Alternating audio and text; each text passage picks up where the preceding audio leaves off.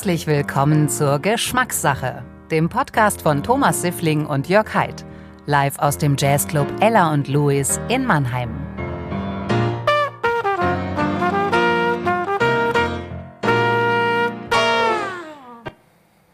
Ja, ein herzliches Willkommen. Schön, dass ihr wieder eingeschaltet habt heute bei unserem Geschmackssacke-Podcast. Und wie immer an meiner Seite, heute zu meiner Linken, der liebe Jörg. Hallo Jörg, schön, dass du da bist. Ja, herzlich willkommen. Danke, lieber Thomas. Und wir haben auch einen Gast, auf den wir uns ganz besonders freuen, denn wir haben das Glück, sie kommt frisch vom Kreuzfahrtschiff. Nicht von irgendeinem Kreuzfahrtschiff, sondern vom Traumschiff, wo sie neulich mitgespielt hat. Sarah Koch ist nämlich bekanntermaßen Schauspielerin, Sturm der Liebe, Rosenheim Cops und so weiter. Werden wir noch drauf zu sprechen kommen. Und neuerdings ist sie auch Kinderbuchautorin und das mit sehr großem Erfolg. Herzlich willkommen, Sarah Koch. Danke, danke für die Einladung. Ich freue mich. Liebe Sarah, schön, dass du da bist. Danke. Musikalisch werden wir umrahmt, wie immer, vom großartigen oder lieben Daniel Brandl am Klavier. Alle sind heute lieb. Bevor wir anfangen, Sarah, müssen wir natürlich über die Kulinarik reden, nämlich über die Getränke. Was wollen wir trinken? Du hast im Vorfeld gesagt, dass du gerne einen Weißweinschorle trinken möchtest. Sehr gerne, wenn ihr sie da habt. Ich finde, so der Frühling ist draußen so äh, am Leuchten, am Blühen, es ist warm, da finde ich Da bist du voll auf unserer Linie. Ja. Ich habe dir einen Thomas, Weißwein... trinkst du auch Chardonnay, ne? Du Nee, trinkst ich eher trinke pur. Ich habe dir einen, ah, das ist, wäre schon die erste große Diskussion, darf man Weinschorle mit gutem Wein machen? Aber das können wir vielleicht beim Kulinar machen. Ich habe dir einen Weißburgunder mitgebracht vom Weingut Metzger und da sind wir jetzt ein bisschen, äh, rutschen wir von der Pfalz Richtung Rheinhessen. Ich hoffe, er schmeckt dir. Und du hast dir ein Doppelglas ausgesucht, ne? Ja, ich habe das hier das letzte Mal gesehen, als ich da war und dachte mir, komm, Sarah. Aber die Frage ist, sollen wir dir so einschenken wie in einem Doppelglas, also quasi nur Wein oder willst du ein gemäßigtes? Willst du es ganz voll haben? Ich weiß es nicht. Na, Wenn meine Mama zuhört, vielleicht nicht, aber Deine Mama? Mach noch einen Schluck rein, komm. Das ist ein großes Glas. ich muss jetzt hier, das ist quasi meine, meine Monomat. Du kannst ja, wir können auf jeden Fall nochmal nachschenken. Ne? Das ist ja nicht so. Jörg, willst du jetzt auch ein Gläschen Wein oder trinkst du wieder weiterhin Bier? Rate mal. Bier. Ich trinke ein Fläschchen Bier. Der ich habe mir was mitgebracht aus meiner alten Heimat. Ein Adlerbräu aus einer ganz alteingesessenen Brauerei, Familienbetrieb. Und die brauen wirklich noch museal Bier, sodass ein Bier, eine Flasche Bier, zehn Wochen reifen muss, falls es dich interessiert, Thomas, ne? als passionierter Weintrinker.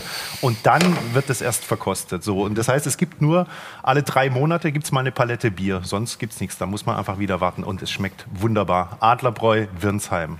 Virensheim. Wirnsheim. Gleich neben Pinage. Dann mal gehört? lass uns mal Nein. anstoßen. Ja, wir stoßen Liebe an. Sarah, ähm, schön, ups, schön, dass du da bist. Auch wenn es nicht ganz voll ist. Ich habe jetzt mal halbe chin. halbe gemacht. Ne? Der Jörg trinkt immer aus der Flasche. Also ich trinke immer aus der Flasche. ist Ja, ist einfach, ja, Gin. ist einfach praktischer. Muss man weniger machen. Zum Wohl, Daniel. aber, aber so ein Bier aus dem Glas schmeckt schon auch anders. Ne? Also trinken wir erst mal Wein. Ne? Das kommt aufs Glas an. Wenn du ein Milchglas hast. Perfekt. Oh ja. Mm. Oh, sehr lecker. So, wir haben vier Themengebiete, die wir mit dir beackern wollen. Kulinarik, Reisen, Musik und eine Carte Blanche. Und die wollen wir jetzt mal ziehen und hoffen, dass wir eine richtige Reihenfolge finden. Nicht gucken. So wie es kommt, ist es richtig. Oh, Okay. willst du es Darf ich vorlesen? dann Du darfst selbstverständlich auch nehmen. Der Jörg darf es auch machen, aber... Kulinarik. Oh, Kulinarik. die Kulinarik ist unsere Nummer eins. Das ist doch gut. Können wir gleich weitermachen mit Weißwein. Reise. Oh, Reise, Nummer zwei. Musik. Oh, Und jetzt wird's spannend. jetzt wird's was richtig ist spannend. denn das Ich vierte? hab's mir so erträumt. Carte Blanche. Oh. Ist doch gut. Also, Hab ich was haben wir gesagt? Kulinarik, Reise, Musik und die Carte Blanche. Oh, das ist eine gute Auswahl. Und Die Sarah riecht auch gut. Das ist schon, wenn man weibliche Gäste hat, das ist immer, also nicht, dass man es im Podcast jetzt riechen könnte, aber es ist immer besser. Ne?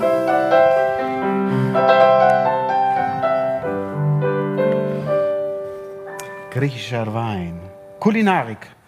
Oh, Kulinarik ist natürlich ein schwieriges oder ein großes Thema, Themenfeld, oder? Fangen wir mal ganz einfach an. Lieblingsessen. Lieblingsessen Pizza. Ist Pizza. jetzt nicht so super kulinarisch, aber ich kann sie doch jederzeit immer essen. Welche Pizza? Hawaii?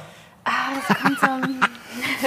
ich liebe auch die mit Rucola obendrauf oder was auch richtig Parmaschinken? gut ist, ist so Sauce Hollandaise. Habt ihr das schon mal Oh, auf einer Pizza. Ananas, Sauce Hollandaise.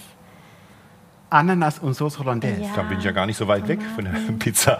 Hawaii. Ich esse kein Fleisch, aber das ist auch gut, als ich noch Fleisch gegessen habe, mit eben Ananas und so Chicken. Mhm. Kennst Oder Spargel, Spargel, auch super. Auf der Pizza. Brokkoli. Ja. Kennst du Ex-Benedict? Sagt dir das was? In Amerika gibt es so bei diesem Frühstück, auch mit dieser Sauce Hollandaise, diese Eier, Ja. diese zweimal rund. Oh, Das gibt es auch auf der Pizza, ne? Hab ich.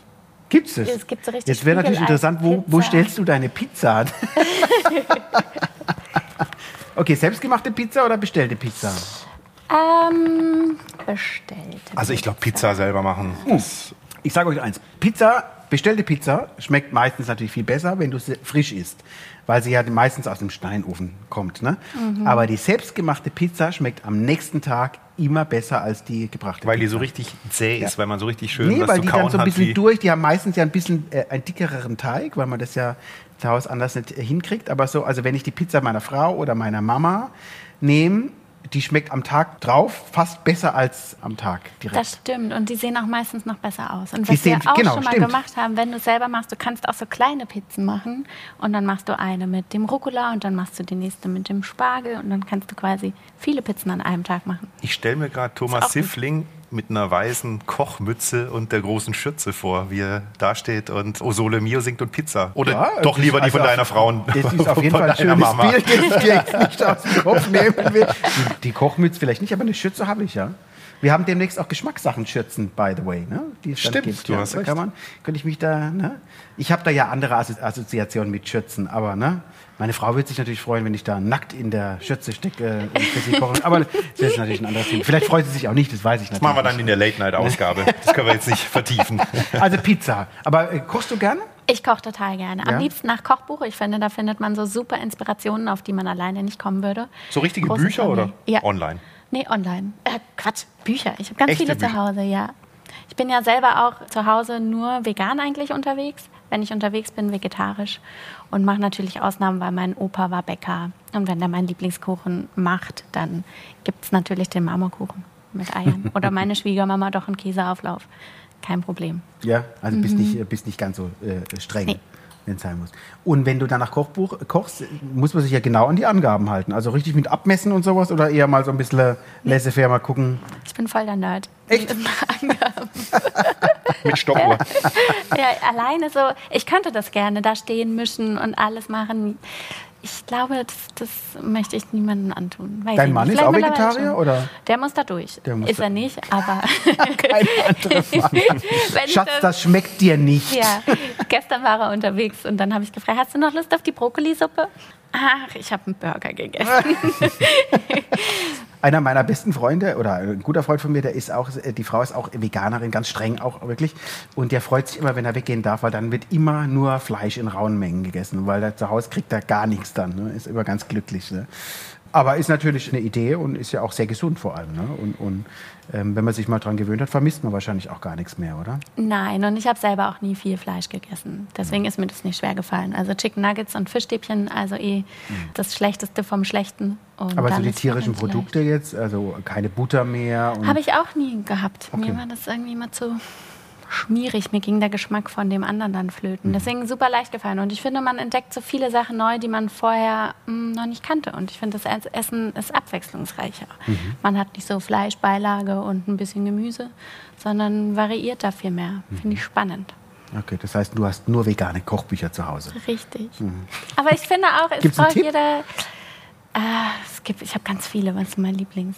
Wer ist der auch be ganz- berühmteste vegane Koch außer dem Kollegen, der jetzt äh, so Verschwörungstheorien äh, verbreitet? Ja, es gibt, ich habe jetzt neulich so ein kleines, ich hab, bin dann gar nicht so mit berühmten Leuten unterwegs, auch eins mit Lunchbox, weil ich ja auch nebenbei fliege, ist dann super, wenn man sich einfach was Kleines mitnimmt für unterwegs. Sowas mag ich total gerne. Aber ich glaube auch, dass jeder Körper was Eigenes braucht, dass man gucken muss. Und der Du Mensch bist ja viel unterwegs, jetzt auch, weil du schon sagst, fliegen, kommen wir nachher vielleicht bei Reisen drauf, aber wenn du unterwegs bist in den verschiedenen Ländern, auch wenn du drehst, also gibt es Facetten des veganen, der veganen Kochkunst? Muss es ja geben, ne?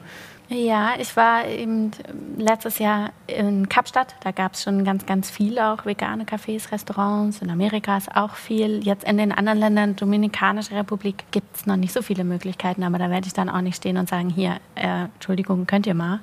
Sondern dann gibt es am Salatbuffet, gibt's, es gibt immer irgendwas, was man machen kann. Ist auf jeden Fall spannend und auf jeden Fall nicht so einfach, ne? weil man sich oder neu arrangieren muss wahrscheinlich. Ne? Also man kann nicht wie jetzt dein Mann oder ich einfach mal schnell zum Burgerladen gehen. Ne? kann man auch vielleicht einen Salat essen. Mir hat mal jemand gesagt, es hilft einfach nur auf die Karte, gar nicht die Fleischgerichte anzugucken, so anzufangen, sondern direkt zu den vegetarischen Sachen zu springen. Gibt es ja mittlerweile auch. Und Total von viele. vegan nach vegetarisch, also oder umgekehrt, ist es ja schon ein großer Schritt. Also gerade wenn du jetzt auch Mhm. an Backwaren denkst, da finde ich es dann schon eher ein bisschen schwierig, oder? Die die Auswahl dann, wenn du zum Bäcker gehst, weil überall ist ja mal ein Huhn oder ein Ei vorbeigegangen. Ja, es gibt sogar veganes Brot und vegane Brötchen. Da bin ich dann auch nicht so streng. Also da sage ich dann, komm. Ich finde, man bekommt für sich ein anderes Bewusstsein. Und wie gesagt, glaube ich, dass jeder Mensch was Eigenes braucht. Mir macht das irgendwie Spaß und Freude, aber ich finde, man muss jetzt auch nicht die ganze Zeit da sitzen und den Leuten das Essen leid Das macht dich ja sehr sympathisch, ne? dass du das für dich ähm, wichtig empfindest, aber trotzdem den anderen Ja. äh, Luft zum Atmen lässt, sage ich mal. Ne? Äh, Aber merkst du das körperlich, wenn du jetzt mal wieder irgendwas mit Ei ge- oder den schönen Marmorkuchen gegessen hast? Also spürst du das oder ist es Wenn ich mal wieder so mm, Cappuccino hatte mit normaler Milch, das merke ich tatsächlich, Mhm. dass der Körper das nicht so richtig abbauen kann. Mhm. Die, also ist ja auch interessant, die Asiaten trinken eigentlich überhaupt keine Milch von anderen Lebewesen und da gibt es die Krankheit Rheuma zum Beispiel auch gar nicht. Mhm. Sowas merke ich schon oder grundsätzlich nach dem Essen, dass du nicht so müde bist und einfach schlafen Mhm. möchtest. Man ist ein bisschen fitter. Kann ich empfehlen, Mhm. auf jeden Fall. Das heißt, wenn du jetzt, also wenn ihr jetzt unter Normalbedingungen mal eingeladen werdet zum Essen, ne, dann wird es vorher geklärt, was du isst, oder lässt du dich einfach drauf ein? Ich lasse mich drauf ein. Mhm. Wenn jetzt eine große Runde ist oder bei Feiern, wird ja oft gefragt, kann man sich melden, wie sieht's aus, aber ähm, ich wa- erwarte jetzt nicht, dass die Leute sich da hinsetzen und wochenlang Gedanken machen, was sie machen können oder nicht. Man wird bestimmt immer angesprochen, wenn man vor allem ve- vegan ist. Oh ja, Das man ist wird ja immer ein schönes beobachtet. Mhm. Thema und ähm, jeder weiß es besser. Ja, oder man wird so beobachtet, ne? Wenn du einfach die Ketchupflasche nimmst, wird sofort gefragt, na, na, und? Ist das auch wirklich?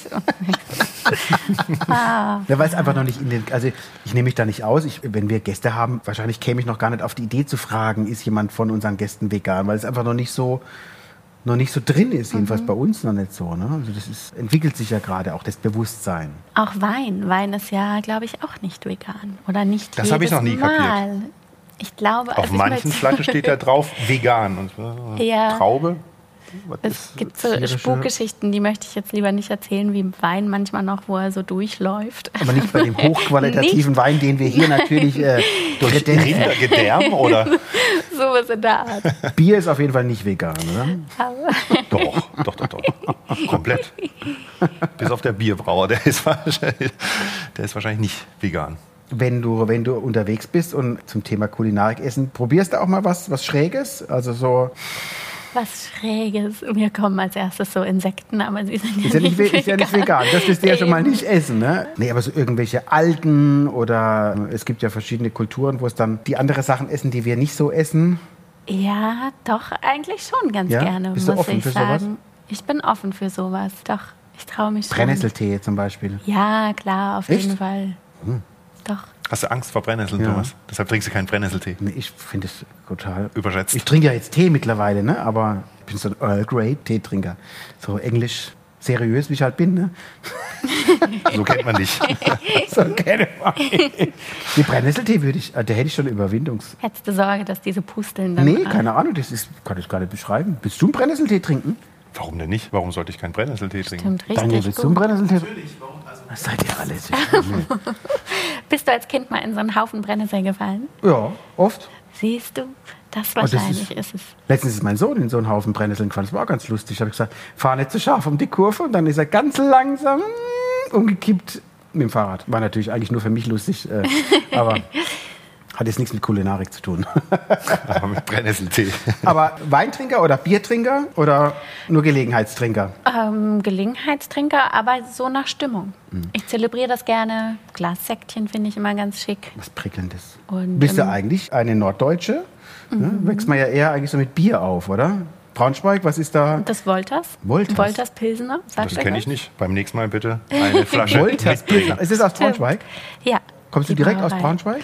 Landkreis Peine geboren, aber dort bin ich zur Schule gegangen und sind meine guten Freunde noch. Mein Papa hat da seinen Laden, deswegen bin ich so ein kleines Braunschweiger Würstchen. Wolters, okay, merken wir uns. Aber du hast in Österreich studiert und da sind wir ja eigentlich beim Thema Kulinarik ganz gut. Die Österreicher haben ja da wirklich ein, ein, ein Näschen dafür, gutes Essen. Warst du da schon Veganerin, Vegetarierin oder Nee, als so ich ein da gutes studiert Wiener hab, Schnitzel, da hatten wir es schon mal davon, ne?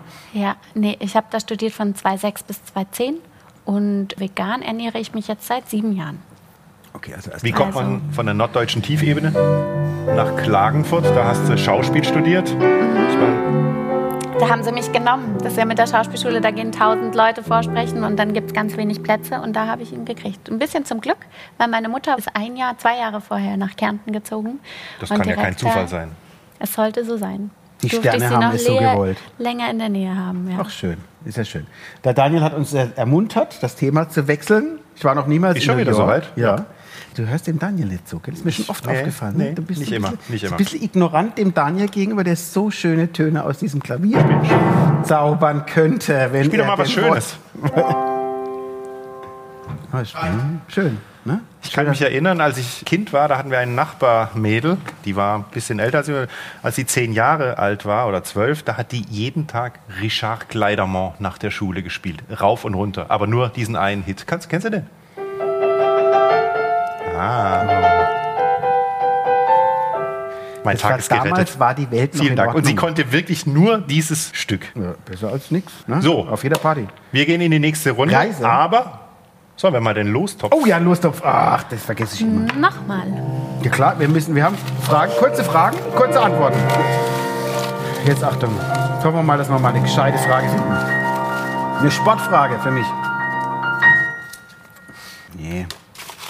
Kannst du nicht lesen oder willst du nicht? Ich habe meine Brille nicht. Oh, das ist der falsche. Oh, sag mal, das läuft ja nicht rund hier. Achtung. Thomas, soll ich dich ablösen? Ihr kannst machen. Oh ja. Weinschorle mit Eiswürfeln, ja oder nein? Oh, das ist eine philosophische Frage. Ja, Komm, du kannst ich glaube, ich habe es dann immer bereut. Mit, mit Eiswürfeln? Ja, eigentlich darf man es ja nicht trinken mit Eiswürfeln, gell? Hier habe ich was aus vergangener Zeit. Hast du schon mal eine Cherry Coke getrunken?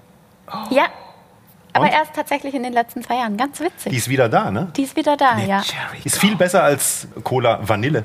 Gibt's glaube ich auch. Oh, Ne? aber die fand ich damals auch cool. Ehrlich? Die war auch cool irgendwie. Ich habe ja Cola Fan, Fanta Vanille. Mango habe ich ja geliebt, aber das gibt's schon sehr Also sehr Sherry lange. Coke fand ich auch super. Sherry Sherry Coke? Coke Zero wäre natürlich eigentlich das Beste, was es gibt, ne? Wie, wie nennt sich das, wenn Cola mit Fanta gemischt ist? Spezi. Spezi. Und wie heißt es dann bei, von, von Coca-Cola? Mezzomix. Mezzomix. Mezzomix. Mezzomix. Zero, eiskalt. Schmeckt auch sehr lecker, muss ich Es sagen. gab auch mal Cola koffeinfrei. Ich weiß gar nicht, Oh. ob es das noch gibt. Doch, äh, ja, Gibt es das noch? koffeinfrei. Stimmt, das hat eine andere Farbe gehabt. Habe ich auch gern getrunken, ja? Thomas, eine Frage für dich. Nein, die ist für dich auch. Schlimmste Modesünde. Oh, Ach du meine Güte. Also ich mag diese Schuhe. Ich habe Nicht Mann heute. Vor, ja, ich ich habe zu Samuel gesagt, du, schön, oder? Sind neu, leider ein bisschen groß. Und er meinte auch nicht so hübsch. Aber ansonsten, ich hatte als Kind so ganz bunte, knallbunte Eulili-Hosen an, die unten so einen Gummizug hatten und so, so weit waren. Die mochte ich nicht. Unten Gummizug, oben du nicht? Gummizug. Oben, genau, und ganz weit. die mochtest du nicht. Die mochte ich nicht, die waren so Und warum bunt hast du dann und so- angezogen? Die Mama. Aber mittlerweile finde ich es gut, weil es war halt Kind. Kind bunt und heute sind die Kinder oft, kriegst Wie ja alt warst du schon denn da? Kind, Thomas. sieben, acht. Und du kriegst ja jetzt schon so Absatzschuhe für kleine Mädchen. Ist es so? Mhm. Ich bin froh, dass ich ein Buch Jetzt müssen wir aber eine Lanze noch für die äh, Schuhe brechen, denn Podcast ist ja nicht so sichtbar. Es sind schwarze, ich sage jetzt mal Lederschuhe mit einem So ein bisschen Doc Martens-Style, so oder? Doc? Martens-Style mit hoher Plateausohle Mhm. durchgängig. So ein bisschen Anzugsschuhe, finde ich. Bisschen Anzugsschuhe. Anzugsschuhe. Mit Profil. Mit Profil. Also keine Sünde. Kann man so nicht sagen. Also du kannst auf jeden Fall was damit zertreten, wenn es sein muss. Ne? kannst jemand gegen das Schienbein treten. Aber wo sind wir eigentlich beim Reise? Wir sind beim Thema Reise, gell? Oh ja. Oder? Reise. Jetzt bist du Reisebegleiterin ja auch. Du bist nicht nur Schauspielerin, du bist auch Stewardess und darfst in die Welt fliegen, wenn du denn fliegen darfst. Natürlich super, weil man natürlich auch unglaublich viel sehen darf. Da wäre die erste Frage, sieht man denn wirklich so viel als Reisebegleiterin oder ist es, ist es romantischer in, den, in unseren Gedanken, als es denn wirklich ist? Ich habe das große Glück, dass ich bei einer Airline arbeite, bei der Condor, die nicht jeden Tag zu diesen Destinationen fliegt. Dadurch haben wir teilweise wirklich fünf, sechs Tage, manchmal eine Woche, manchmal auch nur eine Nacht. Und da hat man schon Zeit, sich was anzuschauen. Also das, was ich in den letzten vier Jahren gesehen habe, hätte ich sonst nicht gesehen. Und ich musste gerade sehr denken, dran denken, als Daniel, ich war noch niemals in New York gespielt hat. Ich war seitdem zweimal in New York, vermisse es sehr, habe heute Morgen dran gedacht. Hm. Aber wenn du weit fliegst, dann musst du ja auch lange arbeiten, dann musst du dich auch lange ausruhen.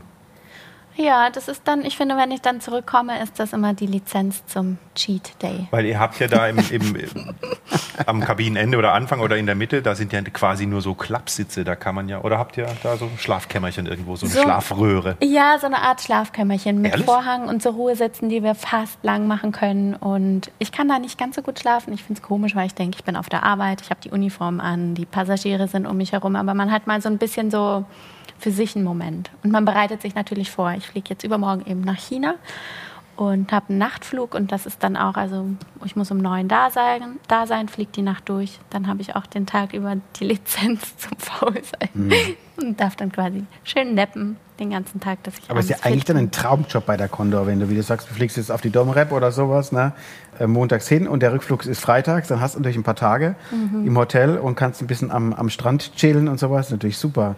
Und äh, unsere liebsten Menschen dürfen wir relativ günstig mitnehmen.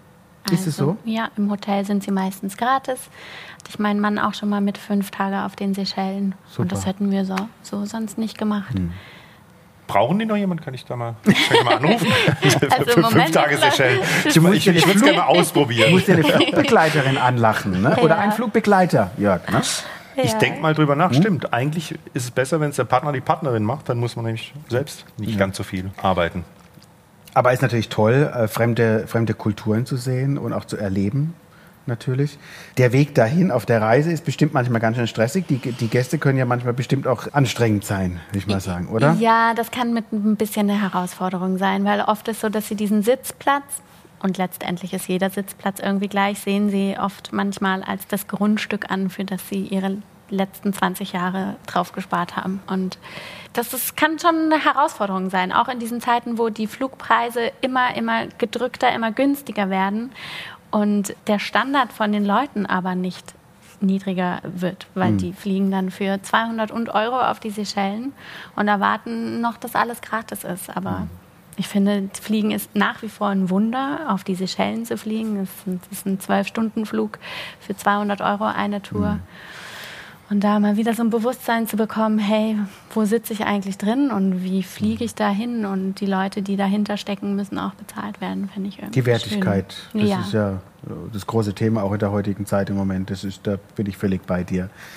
Ähm, aber da fehlt die Reflexion wahrscheinlich einfach. Ne? Ja, auch natürlich so der Wertschätzung diesem Beruf gegenüber. Man hat ihn in acht Wochen oder zwölf Wochen gelernt.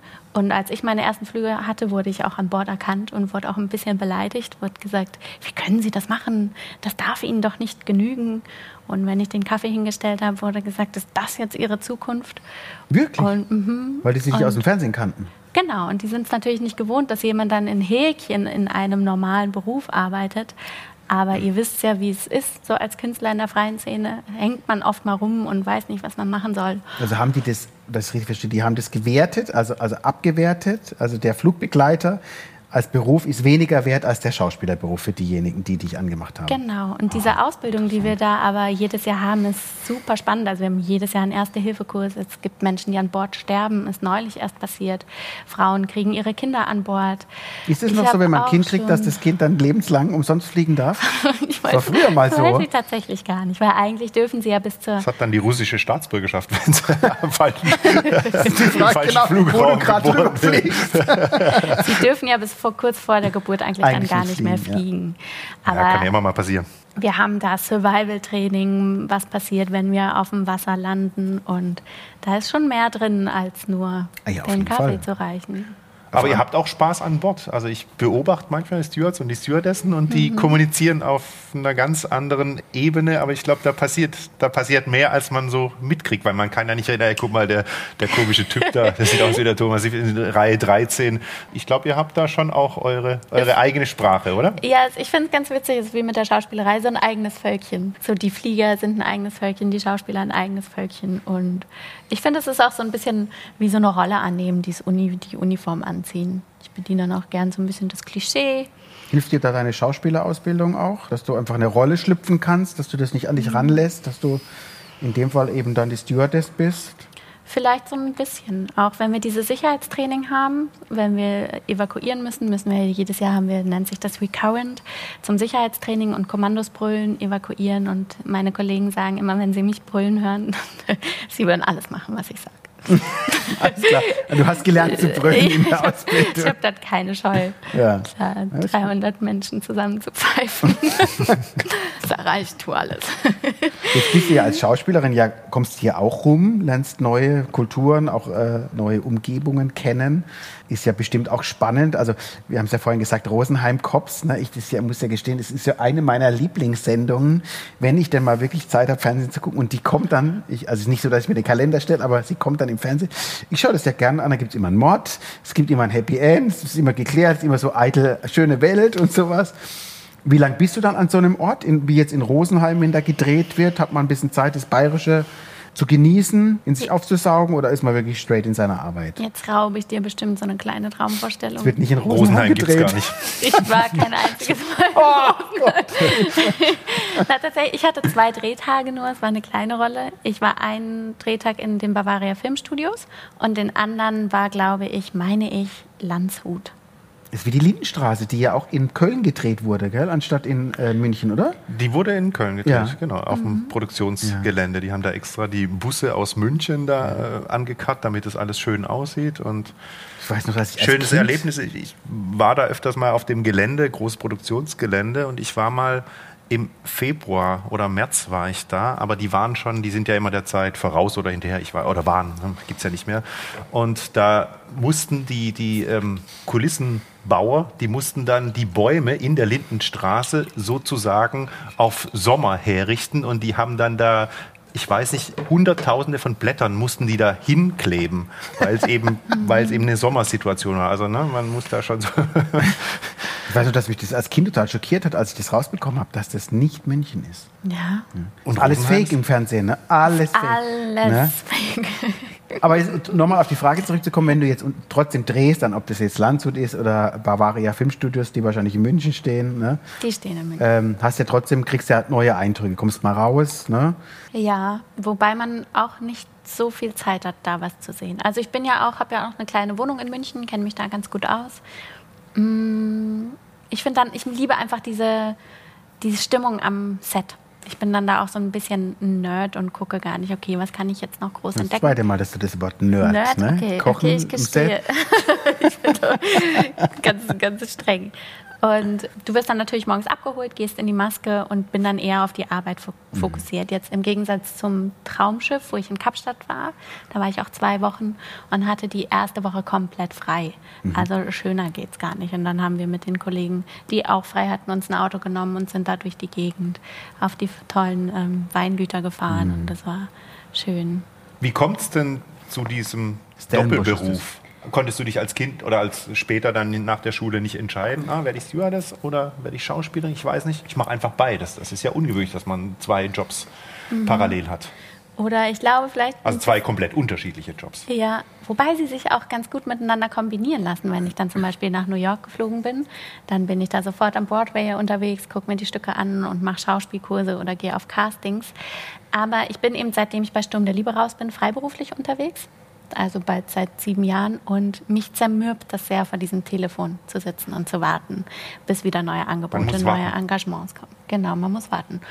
Und man kann sagen, wie es ist, aber als Schauspieler hat man dann eigentlich nicht in der Regel was anderes. Also du kannst halt harzen. Du kriegst halt Hartz IV oder du gehst Kellnern, machst noch was anderes. Und für mich war das nicht ausreichend. Ich habe gedacht, oh, ich will mein Leben auch nicht abhängig machen von diesem einen Beruf. Ich möchte reisen, ich liebe es zu reisen. Was kann ich irgendwie kombinieren? Plus, ich bin gesund, bin jetzt auch nicht ganz so doof, glaube ich. Also, was kann ich machen, als nur rumzusitzen?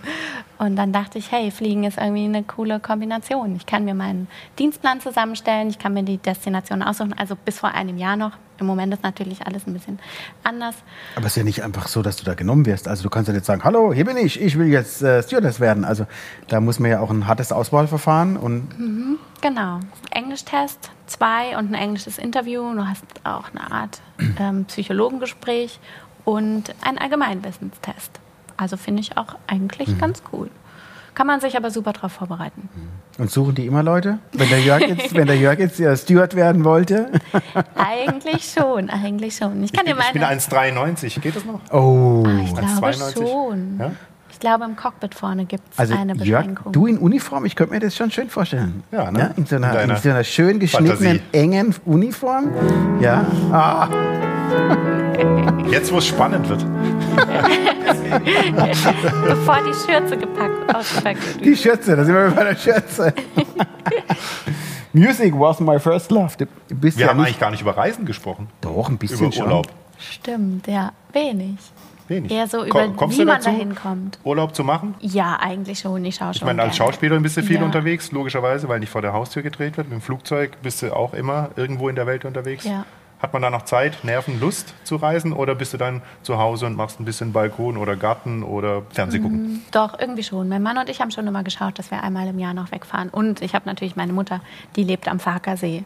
Am Farkersee. Also unglaublich schön. Am was für ein See? Farkersee in Kärnten. Müsstest direkt. du kennen, da ist ein großes Motorradtreffen. Ich ja. kenne einen Amerikaner und der hat sich oh. immer totgelacht über den Namen, weil das ist einfach, Fark. der ist auch, genau, das, der ist Harley-Fan und da ist, glaube ich, ein großes Harley-Treffen oder das mhm. größte überhaupt ja. hier in Europa. In Europa ja. Und der, der konnte das nicht glauben, dass der Fucker-See Fucker-See heißt. Mit zwei A geschrieben. Aber das Treffen ist der in Wahnsinn. Das war schön. toll. Ich will irgendwann meine Harley haben. Willst du? Sportstar. Die sind mhm. schick, ja ein schickes Motorrad. Ich fahre eine Kawasaki, ne? aber, aber gut. Ich bin nicht so eine schnelle. Ist auch günstiger, Thomas, habe ich mir sagen lassen. Als Fahrradfahrer. Als Fahrradfahrer? Nein, nein. Als Fahrradfahrer eine Kawasaki. Als eine Kawasaki ist, Harley. da kommt auf die Harley an, ja, aber ja, muss man ja fahr noch nicht so lange. Also äh, äh, Musik sind wir beim Thema, ne? Auch ja. wenn der Jörg jetzt nochmal reingekritscht ist. Du bist ja nicht nur Schauspielerin und Stewardess, ja, du bist reingekritscht. Doch, doch, doch. Ja, ist mir ins Wort gefallen fast schon mit deinem Navy Seals. Ich kann auch übernehmen. Wir Navy Seals grün, T-Shirt. Bitte? Ja, ist doch schön, Navy oder? Steht mir doch. Aber ich kann fast alles tragen, fast. Lass mal fast. über Musik reden mit der Sarah. Ja, wo fangen wir an? Du bist als Schauspielerin muss man ja sowieso auch singen, ne? Ja, Hat man doch bestimmt auch Gesangsunterricht. Genau, wir hatten im Studium eine Stunde im Monat Gesangsunterricht. Im Und Monat? Fechtunterricht, ne? Äh, Hat Monat, nichts mit Musik zu tun. Aber Fechtunterricht ist doch auch. Fechten hatten wir auch. Einen, Warum einen eigentlich? Workshop. Frage ich schon mal, immer. Wenn sie das Bond-Girl werden sollte, irgendwann, ja, muss sie vielleicht fechten, können. Ja, natürlich. Ja, klar. Die rennen immer fechtend durchs Bild. Aber beim James Bond wird schon oft auch mal gefechtet. Frü äh, bei den früheren Gefochten, gefechtet? Gefochten. Kannst du fechten? So die Grundschritte, glaube ich, noch ein bisschen. Ist ja jetzt auch schon lange mit her. So einem Säbel, sagt man? Oder? Säbel oder, Degen. oder äh, Degen, ja? Degen. Oder? Die Degen sind die dehnbaren und die Säbel sind die Florett? Florett Florett? Die, ja. Aber wir hatten okay, natürlich, drei es, Experten gibt so, es gibt so extra Bühnen äh. Aber für, also meistens macht man es auf der Bühne. Mir fällt jetzt spontan Romeo und Julia ein, wenn man es eher klassisch inszeniert und die da kämpfen. Gut, wir sind aber bei Musik. Ich wollte es gerade sagen, wie kommen wir jetzt vom Fechten zum Thema Musik jetzt, ne? Ich habe von dir ein Video im Netz entdeckt, das du für deinen Mann geschrieben hast. Mhm. Du weißt, was ich meine. Der Titel ist mir gerade. Geständnis einer Liebenden. Es hat was mit großer Liebe zu tun. Gleich noch ein, ein Video dazu produziert. Ist es eine neue Seite oder fängst du jetzt an, im größeren Stil auch zu singen? Mm, so, ich habe schon immer gesungen, aber habe mir das nicht getraut, damit so rauszugehen, weil man mir als kleines Kind mal gesagt hat, ja, die Sarah ist so ein bisschen eine Schiefsängerin. Und wie man das so kleinen Kindern so einen Glaubenssatz Eine Schiefsängerin. ist da drin. Und sobald Egal, ich Hauptsache singen laut. musste, ja. Und mein erstes Schauspielengagement nach dem Schauspielstudium war auch Ariel, die kleine Meerjungfrau und äh, mit Gesang nasse Schweißhände, ganz schlimm. Und dann war aber über meinen Mann, der Lesungen gemacht hat, brauchte er eine musikalische Begleitung. Und dann hieß es, Sarah, hast du Lust? Ich so, super gerne. Und dann waren wir da mal so ein bisschen auf Tour unterwegs und die Leute haben hinterher, die Samuels Bücher kaufen konnten, auch gefragt, hey, können wir nicht irgendwie die CD kaufen? Dann habe ich mal so eine kleine Cover-CD gemacht und irgendwann vor zwei Jahren hat mir Samuel mal das Weihnachtsgeschenk gemacht. So einen Songwriting-Tag. Und seitdem hat er da total was in mir entflammt. Oder ich habe es wiederentdeckt, auch zu schreiben. Ich schreibe gerne und die Liebe zur Musik, weil ich die schon immer hatte. Spielst du Instrumente? Ja, Klavier und E-Bass bin ich gerade wieder fleißig dabei. Dum, dum, dum, dum, dum, dum, dum, dum. und Ukulele natürlich. Ne? Ukulele habe ich mir auch beigebracht. Und zur Schulzeit hatte ich mal ein Jahr Saxophon. Oh. Und du hast recht, die gute alte Blockflöte. Oh, also du bist ja Multi-Instrumentalistin. Ne? Es ist so was Schönes. Ich finde die Musik. Was jetzt, Blockflöte oder? Ah, die Musik. Die Musik. Gut, ja. Gott sei Dank. Ich hatte auch so Musikleistungskurs. Warst du auf dem musischen äh, Gymnasium ja, in genau, Braunschweig? das auch noch. Und entdeckt das jetzt gerade wieder. Ich das finde, im Leben sollte immer Musik laufen. Die ganze Zeit. Du hast uns auch eine Schallplatte mitgebracht. Oh. Von den Beatles. Ja, mögt ihr sie? Kann man es nicht mögen? Ich glaube schon. äh, ja, du hast auch einen oder Beatles. Da scheiden sich ja auch manchmal ja, die Geister. Ne? Also natürlich recht. Du hast jetzt circa drei Minuten Zeit erzählen, was dich mit dieser Platte bzw. mit den Beatles verbindet, weil ich versuchen muss, unseren historischen Plattenspieler aus dem Jahre 1972 in Bewegung zu bringen. Wieso weißt du, dass er aus der 1972 ist? Der ist doch in etwa so alt wie du, oder? Mhm. Ein Bifonia. In knallorange. Wunderbar, wunderbares Gerät. Und er hat keinen einzigen Knopf und keinen Beatles, Hebel. Warum Beatles, Sarah? Ich mochte sie schon immer den Sound, die Stimmen, die Musik, die Lieder. Und dann hatten wir 2009 oder 2010 war eine der letzten Produktionen in meinem Studium eine Theaterproduktion, wo wir ganz viele Beatles-Songs hatten. Und da hatte jede Rolle, es war so ein bisschen so ein psychosomatisches Therapeutenstück. Und jeder hat irgendwie eine, eine Krankheit verkörpert und eine Krankheit verkörpert. Okay, die kriegen ja, wir jetzt die positive Runde. Und jeder hatte einen Beatles-Song. Okay. Und welche Krankheit hören wir jetzt? Nein, wir hören She's Leaving Home, She's wenn ich das richtig, richtig weiß. Aber eigentlich ist es ja die Musik deiner Eltern, ne? Ja, genau. Die waren auch beide mochten. Meine Mama, glaube ich, nicht ganz so sehr, mein Papa etwas mehr mochten die sehr. So, und Paul McCartney ist natürlich, was ich jetzt gerade gelernt habe, der bestbezahlteste Bassist der Welt. Ich auf dem E-Bass. Ich denke, Sting ist der bestbezahlte Bassist. Ja, vielleicht Paul Aber McCartney muss gar nicht spielen, um damit ja, Geld zu verdienen. Der könnte auch natürlich, äh, Kontrabass, Klavier aber es ist oder dass aus zwei. Bassisten zu zwei Weltstars geworden sind. Das stimmt. Mhm. Also Arbeit einer Basskarriere. Ne? Ich bin fleißig. Bassistin, ja? Jörg, wie sieht's aus? So, die drei Minuten sind abgelaufen. Achtung. Ich mache einfach mal einen Versuch. Achtung. Fast. Die Geschwindigkeit müssen wir noch anpassen. Geschwindigkeit. Ich wollte noch fragen, ob die Geschwindigkeit richtig eingestellt ist, lieber Jörg. Die Geschwindigkeit ist man auf 33 man, eingestellt. Der liebe Jörg ist ja eigentlich Redakteur, Musikredakteur. Man will das nicht glauben, wenn man ihn hier manchmal sieht. Nee, ne? mit den Schallplatten ist es so ein Beim WDR kriegt man anscheinend schon einen relativ einfachen Job, ne?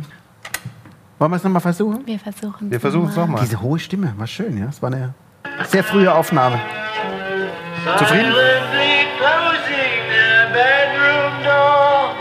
Klingt uh, schon she hoped would say more. She goes downstairs to the kitchen, clutching a handkerchief. Quietly turning the back door key. Stepping outside, she is free. She, we gave her most of our lives. Sacrificed most of our lives. Oh, we gave her everything money could buy. Klappt es lang, lieber Jörg.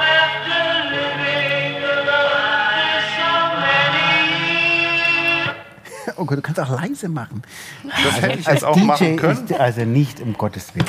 Aber, Aber was natürlich toll zu hören ist diese Phrasierung, ne? diese einzigartige, dieses Phrasing, dass man die sofort erkennt auch, ne? mhm. ne? diese, diese Modulation des Tones. Das ist schon, äh, bin jetzt kein ausgesprochener Beatles-Fan, aber es ist schon toll, äh, dass man sie sofort erkennt. Ne? Also diese Authentizität, auch, die wir ja auch als Musiker eigentlich immer suchen sollten, ne? diese sofort Wiedererkennbarkeit. Das ist schon toll, auch bei den Beatles zu, Ja. zu sehen. Wie zeitlos sie letztendlich auch sind, oder? Ich finde auch. Also ich weiß nicht, wieso die Jugend, ob die auch so ein bisschen das so mögen, weil ich habe tatsächlich das eine Album, das, äh, wo das Help mit drauf ist, rauf und runter kann ich das hören, finde ich großartig. Ich finde, die schaffen es irgendwie mit ihren Liedern so eine bestimmte Stimmung herzustellen. Es gab letztens eine, gab's eine, eine schöne Umfrage, warum die Beatles immer noch so berühmt sind, obwohl die Jugend sie nicht mehr kennt. Ach nein. Ja, also es ist wirklich so, dass die ganz jungen Menschen das einfach nicht mehr auf dem Schirm haben. So Beatles, Rolling Stones, die ganzen Alten. Ne? Wobei das ja eher wellenartig Wahrscheinlich, ne? geht, dass dann in zwei Jahren sind die Beatles vielleicht wieder Platz 1 in den Charts. Also man, man weiß es nicht. Sie sind ja immer da. Sind ja nicht. Aber du bist durch So deine. Eltern inspiriert worden für die Beatles oder? Auch, glaube ich. Ich kann es dir gar nicht genau sagen. Ich mochte sie einfach immer. Ich mochte sie sehr. Ich mag die Rolling Stones auch. Painted Oh. Black. Das ist fast so, wenn du sagst, du bist Schalke-Fan und Borussia Dortmund-Fan. Ja. Ich hatte einen Flug vor fast zwei Jahren nach New Orleans und da war ein Konzert von den Rolling Stones. Aber es war Hurricane. Warnung und dann wurde es abgesagt. Ansonsten wären wir dorthin gegangen als Crew. Das ist natürlich Sehr super. cool gewesen. Das ist schon erstaunlich, wie so alte Männer ne, mittlerweile immer noch so Massen bewegen können. Ne?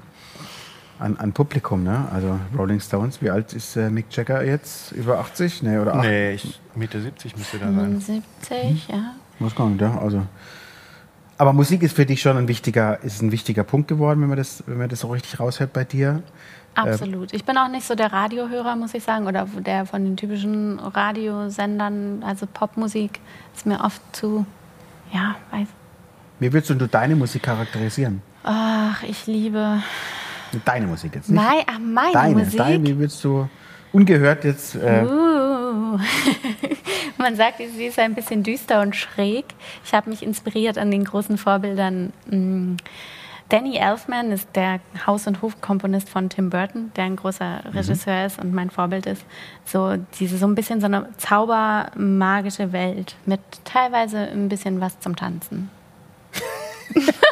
also wir können alles von Ja, A bis Z. Also versuchen wir es nochmal ein bisschen einzukreisen. Okay, düster, damit können wir schon was anfangen. Ne? Okay, düster, weil die Musik düster ist oder weil die Texte düster sind. Die Texte sind vielleicht so ein bisschen düster. Okay, und wenn, Musik, wenn wir es mal auf die Musik runterbrechen würden, wie würdest du die Musik? Ist es in- akustische in, eine, Musik? In eine es, kleine Richtung Chanson. Aber wir haben tatsächlich gestern gesprochen und haben gesagt, das ist irgendwie eine Art eigenes Genre. Vielleicht ist es auch ein bisschen eine Mischung Chanson und Musical. Aber ich vertone ja ein bisschen die deutschen Märchen, deutsche Märchen und Theaterliteraturen. Ich habe Mhm. ein Lied, das heißt Romeo von Romeo und Julia. Es gibt das Lebkuchenhaus. Und es passiert immer irgendwie was. Mhm. Es sind auch Erzählungen. okay, also eine Deutsch, Pop kann man es wahrscheinlich nicht nennen, Chanson, deutsche, eine deutsche Interpretation des Chanson Vielleicht, ja. mit etwas moderneren Einflüssen. Eine märchenhafte Interpretation. Eine märchenhafte, Chanson. düstere Interpretation. Was jetzt aber in der Pipeline ist, also was kommen soll, woran du arbeitest. Das Genau. ist sozusagen das nächste Projekt Genau, oder ich so. habe so 10, 12 Lieder sind jetzt in der Pipeline und die gilt es noch zu säubern. Jetzt will ich noch einen Songwriter-Kurs irgendwie machen. Ich will mich immer dann irgendwie noch Mhm. so weiterbilden und noch mehr lernen und machen. Und Spielst ja, du selber oder hast du eine. Band? Ähm, beides noch nicht. Beides noch nicht. Okay. Also erstmal gibt es so die Lieder. Aber wenn du dich gucken. jetzt entscheiden müsstest, Musikerkarriere oder Schauspielkarriere und es gäbe nicht die Möglichkeit, beides nebenher zu machen. Gebe nicht die Möglichkeit. Auch nicht, dass man so mit seinen Liedern ist- Schauspiel, Nein? Entweder oder. Was würdest du für was? Schauspiel. Wirklich? Ist Mhm. das noch mehr die Leidenschaft? Ja, dann kann man A im Hintergrund die Filmmusik haben. und ach, ich lieb's. Es ist halt ähnlich. Ich lieb's, die Menschen zu verführen oder zu entführen. Und bei einem Film zum Beispiel oder einem Theaterstück, diese, wenn du an ein Filmset kommst, sind da so viele Menschen, die du nicht kennst und mit denen sowas Gemeinsames erschaffen, Kostümbildner, wie ihr vorhin erzählt habt mit der Lindenstraße, wenn da die Bäumchen im Winter so geklebt werden, dass sie Sommer sind, das ist einfach so unfassbar. Was da alles mit dranhängt, finde ich so spannend. Und gleichzeitig ist es so schnell vorbei. Aber so andere Charaktere darzustellen, finde ich einfach total spannend. Habt ihr das jetzt gehört? Es ist so schnell vorbei und zack spielt der Daniel. Ein hat die magischer Moment genutzt. dieser Geschmackssache-Podcast folgen. Thomas, was steht auf dem Plan? Nochmal eine kleine Ka- oh ja, Losrunde? oh ja, oh ja. Ich will ja noch was fragen zu den Texten lernen, aber zieh erst mal, dann komme ich mit meiner Textfrage. Dein Kindheitsschwarm. Oh, Leonardo DiCaprio. Und er ist es bis heute. Bis heute. er ist ja noch sehr jung, Sarah. Ja, mit Komm, Wir haben ja um kurze Antworten gebeten, sonst würde ich, sonst würde ich noch fragen, warum. Nee, aber ist ein gut aussehender Mann, Leonardo DiCaprio. Absolut, oder? Ich finde auch. Die Frage kann ich dir nicht stellen. Ravioli aus der Dose? Doch, als Kind hast du bestimmt. Ja, und gibt's auch mit Gemüse. Oh, Mittlerweile auch früher in meiner Kindheit gab es die nur mit leckerem ja, doch, Hackfleisch aber oder so. mochten wir auch. Oder so. Aber es war lecker, oder? War immer lecker, war immer lecker. Ich habe das schon auch gern gegessen. Ah, das könnte uns schon zum nächsten Thema führen, ist aber so passiert. Lieblingsautor, Bücher, Empfehlung. Letztendlich, ich bin so ein kleiner Klassikfanatiker. Ich finde schon Shakespeare toll oder hatte jetzt auch gerade wieder mich mit Goethes Faust auseinandergesetzt. Kann ich jedem empfehlen. Ansonsten mag ich sehr Haruki Murakami. Also Shakespeare habe ich verstanden, Faust habe ich verstanden, den letzten... Ne? Irgendwas Asiatisches. Murakami. Da musst du uns auf die Sprünge helfen. Uns äh, Banausen. Außer Daniel, der weiß es, der Daniel weiß nur nur- noch den Kopf, unser Pianist. Oh Gott, das ist ein Wurde Angeber. auch schon für einen Nobelpreis nominiert, tatsächlich. Ah, der ich ist es. Ja, Soll gut ich, sein. war- ich, war, Kenn ich. ich war auch, als ich das rausgefunden habe, dachte ich so, Sarah, na Mensch, sowas liest du. Der schreibt auch viele Kurzgeschichten und sehr fabelhafte äh, Romane, wo, klingt jetzt wieder ein bisschen crazy, auf einmal Blutegel vom Himmel regnen. Es hat alles irgendwie so ein bisschen was Fabelhaftes, Düsteres, ne? Märchenhaftes, aber teilweise was sehr Wahres drin. Ich finde, man kann mit seinen Kurzgeschichten einsteigen. Ich kann die wirklich sehr empfehlen. Sag nochmal den Namen. Haruki Murakami. Das werden wir in unserem Podcast als auf unserer Homepage dann noch verlinken, dass die Leute das auch nachlesen können, wenn sie Lust haben. Da sind wir aber beim Thema Carte Blanche, ist unser letzter Punkt. Und da habt ihr ein ganz tolles neues Projekt, du und dein Mann, am Start, über das wir jetzt gerne reden wollen oder du dir ausgesucht hast als Carte Blanche. Es sieht aus wie ein Buch, es ist ein Buch. Es ist ein Kinderbuch. Es ist genau ein Kinderbuch, ein Bilderbuch. Das Kuscheltier-Kommando. Oh, passt ein bisschen zu deinen Schuhen, ne? So Kommando, ne? Mäßig, militärmäßig und zum Jörg seinem olivgrünen Navy Seals äh, T-Shirt. Bundeswehr, warst du bei der Bundeswehr eigentlich, Jörg? Ich Ja. rate. Zivildienst. Natürlich. Und du? Altenheim. Ich war im Musikchor bei der Bundeswehr, also ich habe Musik gemacht. Ach, schön. Ja. Aber, Aber habe olivgrün tragen müssen. ich habe nur eine Sanitätsgrundausbildung machen müssen und dann war ich neun Monate bei der Musik. War eigentlich super. Trompete geübt. Ja, bezahltes Trompete üben, es war, war eine schöne Zeit, muss ich sagen. Ich war Heimschläfer, weil ich war im Luftwaffenmusikchor 2 in Karlsruhe stationiert und ich habe ja, äh, komme ja aus Karlsruhe, das heißt, ich bin jeden Nachmittag einfach nach Hause gefahren, habe zu Hause geschlafen, bin morgens wieder in die Kaserne gefahren. Und du trägst ein das Totenkopf-T-Shirt. Das muss man dazu Ja, sagen. ich träge ein To- Totenkopf-T-Shirt, weil ich so düstere Geschichten gern mag. Deswegen haben wir die Sarah eingeladen, weil diese Blutegel vom Himmel und so weiter. Düstere Märchen waren schon immer so ein bisschen meine Leidenschaft, ne? Kinder zu gruseln und das Kuscheltierkommando. Aber es ist kein Heavy-Metal-Totenkopf, sondern ein Glitzer-Totenkopf. Ja, ja, ich muss ja meinem Ruf ein bisschen gerecht werden. Ne? So. Stylisch, das ist Mode, Jörg, Mode. Wollte ich nur mal ganz am Rande erwähnt haben. Kuscheltier, Kommando. Genau, das ist tatsächlich ist vor einem guten Jahr haben wir angefangen, die Idee zu haben, beziehungsweise mein Mann hatte die Idee schon länger und ich habe früher gerne geschrieben. Ich spiele total gerne für Kindertheater. Ich finde, es ist mit das wichtigste und ehrlichste Publikum, was es gibt. Also bei Ariel, die Meerjungfrau, haben sie uns teilweise in Grund und Boden geschrien. Oder ich Positiv war oder Ariel, negativ? Teils, teils. als, als der Prinz Erik die Meerhexe heiraten wollte, haben die geschrien bei der Premiere, wir konnten nicht weiterspielen. Echt? Nein, das ist die falsche Frau. So, und während du teilweise in den, in den tollsten oder auch kompliziertesten modernen Inszenierungen von heute an den Staatstheatern dieser Welt Leute drin sitzen hast, schlafen. so, und Kinder nehmen da kein Blatt vom Mund. Wie ich als Ariel hatte so Heelys, Rollschuhe an und bin ums Publikum gesaust. Direkt, das war mein Einstieg in die Rolle, sollte vor den Kindern Halt machen und zack, lande ich auf dem Popo und die Kinder, du hast ja schon Beine. Ist sie süß? so direkt ans Ende springen können. Aber großartig und weil man so sagt, Kinder sind geprägt oder werden geprägt in dem Alter von 0 bis 6, ist es total wichtig, denen eine Botschaft mitzugeben. Mhm. Oder natürlich auch in diese Welt einzutauchen, wo alles möglich ist. Wenn Kinder zu Hause sich in einen Karton setzen und sagen, komm, wir fliegen jetzt an den Nordpol, Mhm. dann sind sie auch wirklich da. Das ist irgendwie total schön. Und ich habe das Schreiben eben, wie gesagt, für mich wieder entdeckt. Habe dann vor zwei Jahren, ich habe so ein Vision Board zu Hause dran geklebt, ich möchte mal ein Büchlein schreiben und dann kam es letztes Jahr dazu. Toll. Und perfekte Zeit, in der Corona-Zeit, viel zu Hause, hatten wir viel Freude. Ganz tolle Illustratorin. Also die hat diese Welt wunderbar erschaffen, finde ich. Weil natürlich letztendlich, wenn ihr euch wahrscheinlich auch an eure Bücher erinnert, zählt gar nicht die Geschichte, sondern die Bilder, in die man da eintauchen Wie muss man sich kann. das dann vorstellen, wenn jetzt der Samuel und du äh, zu Hause rumsitzt und dieses Buch gemeinsam schreibt? Ist das ein harmonischer Prozess oder Ja, doch. Wir wissen ganz gut unsere Stärken und unsere Schwächen.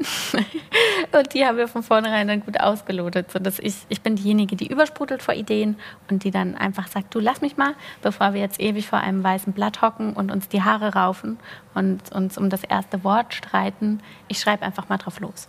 Und er ist derjenige, also auch dann, ich bin eher die Ungeduldige und er hat die Geduld ewig noch, ich glaube, fünf Stunden nach Abgabeschluss, um das letzte Wort zu falschen mit der Lektorin. Und so haben wir uns da super ergänzt. Auch mit den Figuren. Wir haben uns dann so eine Notiz im Handy gemacht, uns gegenseitig getriggert, weil das Kuscheltierkommando sind halt lauter so Figürlis, die also nicht mehr ganz so sind. Esel mit einer Augenklappe? Genau, und der hat keinen Schwanz, sondern ein Lasso am Po. Oh, Dann ist auf jeden Fall besser, ein Lasso zu haben als ein, ne? Also, ne, kann man.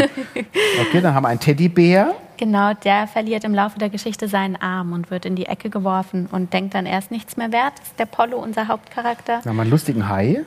Dann haben wir den Hai, der hat keine Flosse mehr oben, sondern einen, einen Regenschirm. Der hat auch Angst vor Wasser, der schützt ihn dann. Und eine Puppe, die hat Chi, die keine Haare hat mehr, sondern dafür ein Taschentuch auf dem Kopf. Und mit dem kann sie wunderbar unseren Bärli trösten.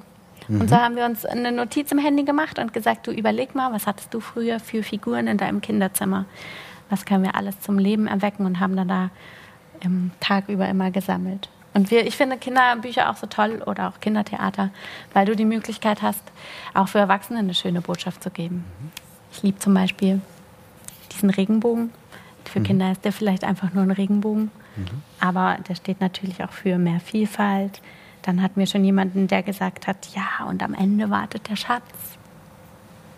So, und das finde ich irgendwie total schön, was man Und ist es bewusst äh, entschieden, dass quasi jedes Tier so ein kleines Handy oder jedes Tier so ein bisschen was anderes hat, als man sich das erwartet?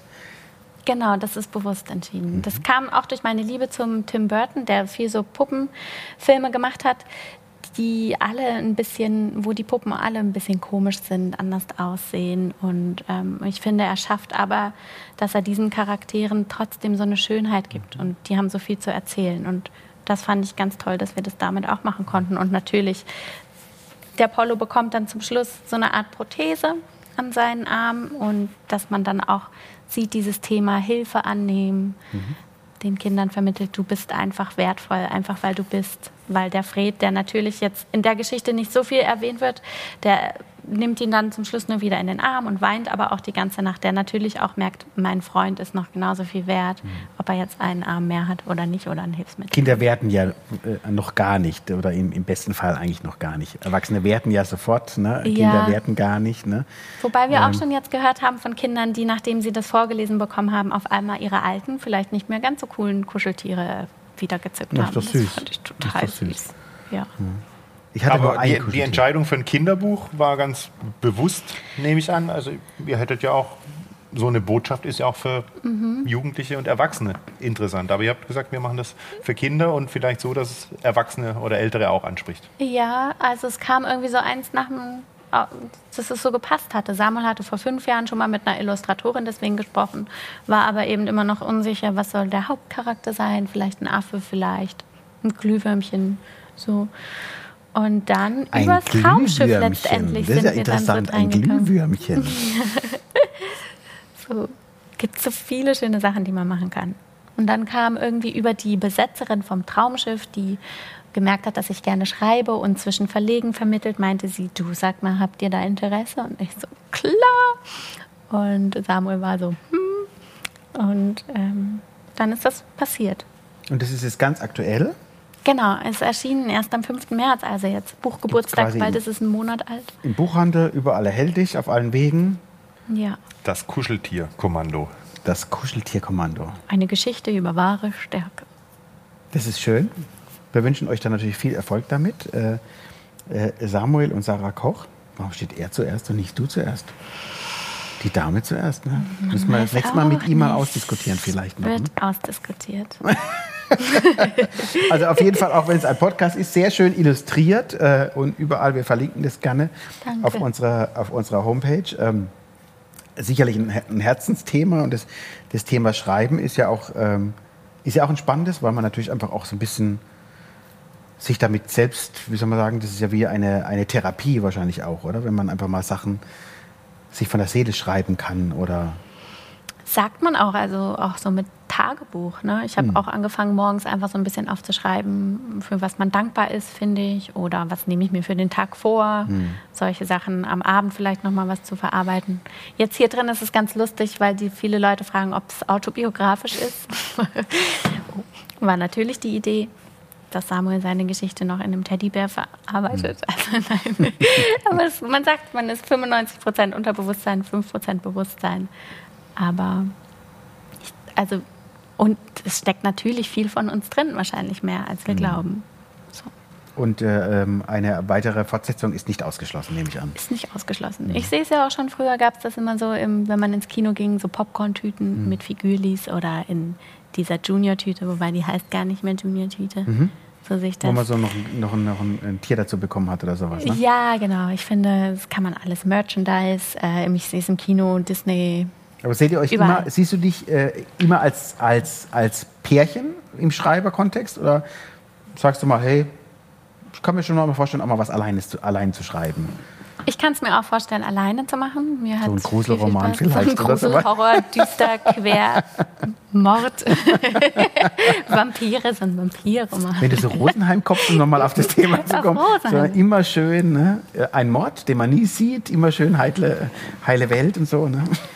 Ja, aber die Deutschen sind ja auch so ein bisschen äh, Krimi-Liebhaber. Hm? Und deswegen fanden wir das Kuscheltierkommando, den Namen auch, der kommt von uns, irgendwie total Ah, passend. der Name das ist super. KK, Der, Name- oder? der Name ist äh, Kuscheltierkommando. Klingt so ein bisschen wie Stephen King, äh, Friedhof der Kuscheltiere und sowas. Ich ne? hatte auch erst, äh, der Name war der, das Kommando der vergessenen Kuscheltiere. Fand ich auch Oh, sehr, das sehr war euer erster schön. Idee? Ja, Der- aber das Oh. hat den Verlag zu sehr an den Friedhof der Ja, Kuscheltiere aber hallo, mich auch. Ich, also das hätte, als, als Kinderbuch ist es dann schon schwierig. Liebe Kinder, wir haben ein schönes Buch für euch geschrieben. Macht euch keine Angst.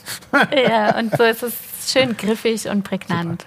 Aber ist natürlich auch was Tolles, wenn man, wenn man dann äh, die Lieferung zu Hause kriegt, oder? Ein Buch mal haptisch in, den- in den Händen zu halten, Ja. das, was man geschrieben hat. So. Ich habe das gerade so vor meine erste CD, weiß ich noch, als die dann ankam in Kartons. Ne? So, wenn man das mal in den Händen hält, ist, schon, ist man stolz drauf, oder? Man ist stolz drauf und gleichzeitig ist es total komisch, weil wie es ja bei der Musik, wenn du ein Konzert spielst, dann hast du das Publikum direkt da und wir kriegen überhaupt nicht mit, wie die Leute das in den, in den Händen halten. Du bist dann so zu Hause alleine damit.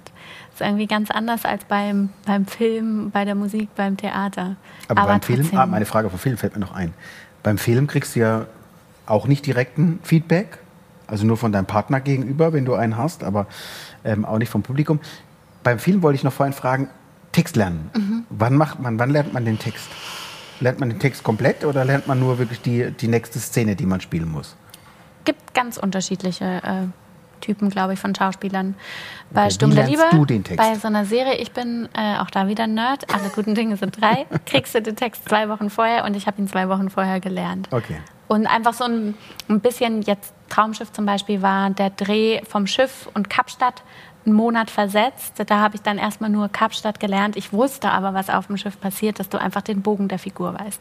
Aber es ist Fleißarbeit. Ich sitze dann zu Hause mit dem Text und bin dann da so ein bisschen, okay, ich muss ihn dreimal ohne Fehler durchsprechen. Erst dann kommt die nächste Szene. Und dann gibt es eine Belohnung mit dem Keks. Wie viel Spielraum ist da beim Text? Beim. Keks. der, muss Kein drei, er muss dreimal perfekt sein. Und Dann, dann, weiß ich, warum ich kein Schauspieler geworden bin. Ah, Dann gibt es nur, gibt's nur einen veganen Keks, äh, Jörg. Das Ne? ist Es gibt so nur einen meine. veganen Keks. Ne? Aber ich mag auch so, ich bin so ein bisschen, habe so ein leicht fotografisches Gedächtnis. Ich finde Oh. das irgendwie Ja, ganz das spannend und so Gedächtnisketten finde ich ganz cool, machen Spaß. Ich Kann, hatte mal es einen gibt so Schauspieler, Spiele, der hat mir sag ich erzählt, immer, er lernt immer ganz kurz davor. Der liest, der liest sich das zweimal durch und geht dann in die Szene, so Kurzzeitgedächtnis und hat es dann auch sofort wieder, weg. vergessen. Naja. Ja, haben wir auch gehabt bei Sturm der Liebe, wo du natürlich jede Woche einen neuen Text bekommst. Das funktioniert auch. Da hast du auch mal, dass es heißt, okay, die Leute vom Außendreh können nicht kommen, wir müssen eine Szene von nächster Woche jetzt schon drehen. Dann kriegst du rote Seiten, bekommst zehn Minuten, die äh, zu lernen. Und das funktioniert. Es gibt auch eben Kollegen, die machen es immer so, aber ich finde, wenn, der wir- wenn du nicht mehr drüber nachdenken musst, hast du mehr. Freiräume. Genau, Ja. du hast, kannst mehr noch die Figur gestalten, bist mehr auf das Ganze drumherum fixiert und nicht nur auf den Text.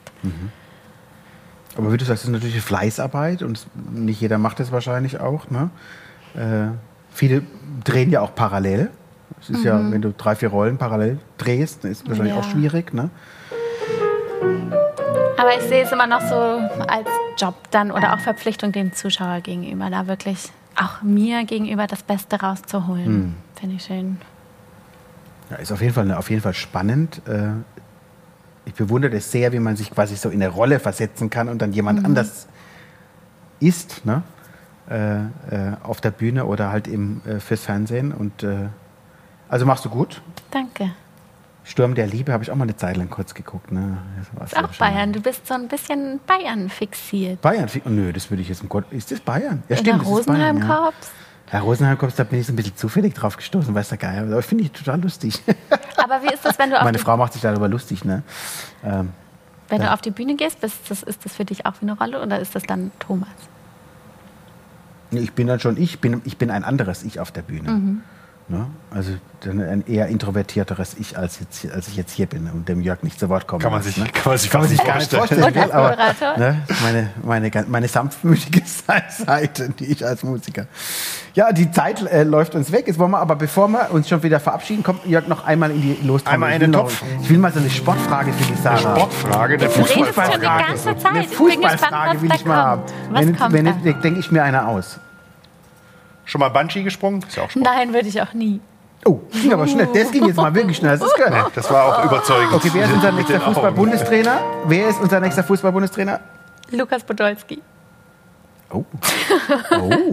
Oh. Daniel, was meinst du dazu? Ist mir egal. Oh, jetzt der Enthaltung. Lukas Podolski. Weißt du, was mich gestern mein Sohn gefragt hat, als wir Fußball geguckt haben? Dann ist ihm wieder in den, in den Sinn gekommen, dass der Jogi Löw ja, sich mal bei einem Spiel vor laufender Kamera gekratzt hat In der Nase oder im Schritt? im Schritt und sich danach an die Nase, das hat der Vincent gesagt, was du noch alles weißt. Gell, das war nicht schön. Und dann hat nämlich der Lukas Podolski ja das dann sofort relativiert in der Pressekonferenz, deswegen komme ich drauf. Ne? Hat er gesagt, Der das hat gesagt, das machen wir doch alle mal. Ne? So, so. ja. Okay, noch eine Frage. Haben wir eine Sportfrage? Komm. Nee, ähm, na, nein, Thomas leider nicht. Was ist denn eure Sportfrage? denn? Wir haben viele Sportfragen, aber die kommen leider nie. Rock am Ring oder Kuschelrock zu Hause? Ach du meine Güte. Kuschelrock zu Hause. Wirklich? Oh, Festivals ist nicht meins. Hätte Konzerte schon, an- aber da auf so, Okay. in so in so Zelten übernachten und Dixie-Toiletten. Und, Nee, okay, und, aber willst, willst, du lieber, willst du lieber ein Konzert in so einer 80.000 Menschenmasse erleben oder hier in so einem wunderschönen kleinen Jazzclub wie das Ella in Mannheim? Definitiv in so einem Jazzclub. Okay. Okay, interessant. Du nicht? Ich bin da, ich finde beides gut. Also ich finde schon, dass die, die Energie, wenn du große Konzerte hörst mit vielen Menschen zusammen, eine andere ist. Man muss andere Abstriche machen. Also der Sound ist meistens nicht so gut. Die hat andere Vor- und Nachteile. Und man muss ja dazu sagen, der Stadion-Jazz wurde noch nicht erfunden. Im Gegensatz zum Stadion-Rock. Und Jazz. Wir können ja mal ein Stadion mieten, die SAP-Arena mal mieten und ein Die Jazzkonzert ist momentan frei. Da und mal kriegst du gucken, wie viele Leute wirklich kommen würden. Seid ihr alle da? Ich sehe meine Mutter, ja. Ich mache euch dann den Walking Bass dazu. Ja, liebe Sarah, schön, dass du da warst. Ähm, Danke. äh, die Zeit rennt, müssen wir nochmal wiederholen. Ähm, schön, dass du das mitgemacht hast. Wir ähm, freuen uns und äh, drücken die Daumen für, die, für alles, was du in Zukunft äh, vorhast oder auch gemeinsam ihr vorhabt. Bei uns kann man uns auf allen gängigen Portalen äh, nachhören oder Eine Homepage haben wir auch, geschmackssache.de. Geschmackssache.de. Da gibt es demnächst auch unsere Schürzen zu sehen. Ansonsten gibt es äh, nichts zu sagen. Wir wünschen euch allen, bleibt gesund und munter. Vielen Dank fürs Zuhören. Vielen Dank an den Daniel, liebe Vielen Dank Sarah, an Sarah. vielen Dank und einen Alles. Gute. schönen Abend.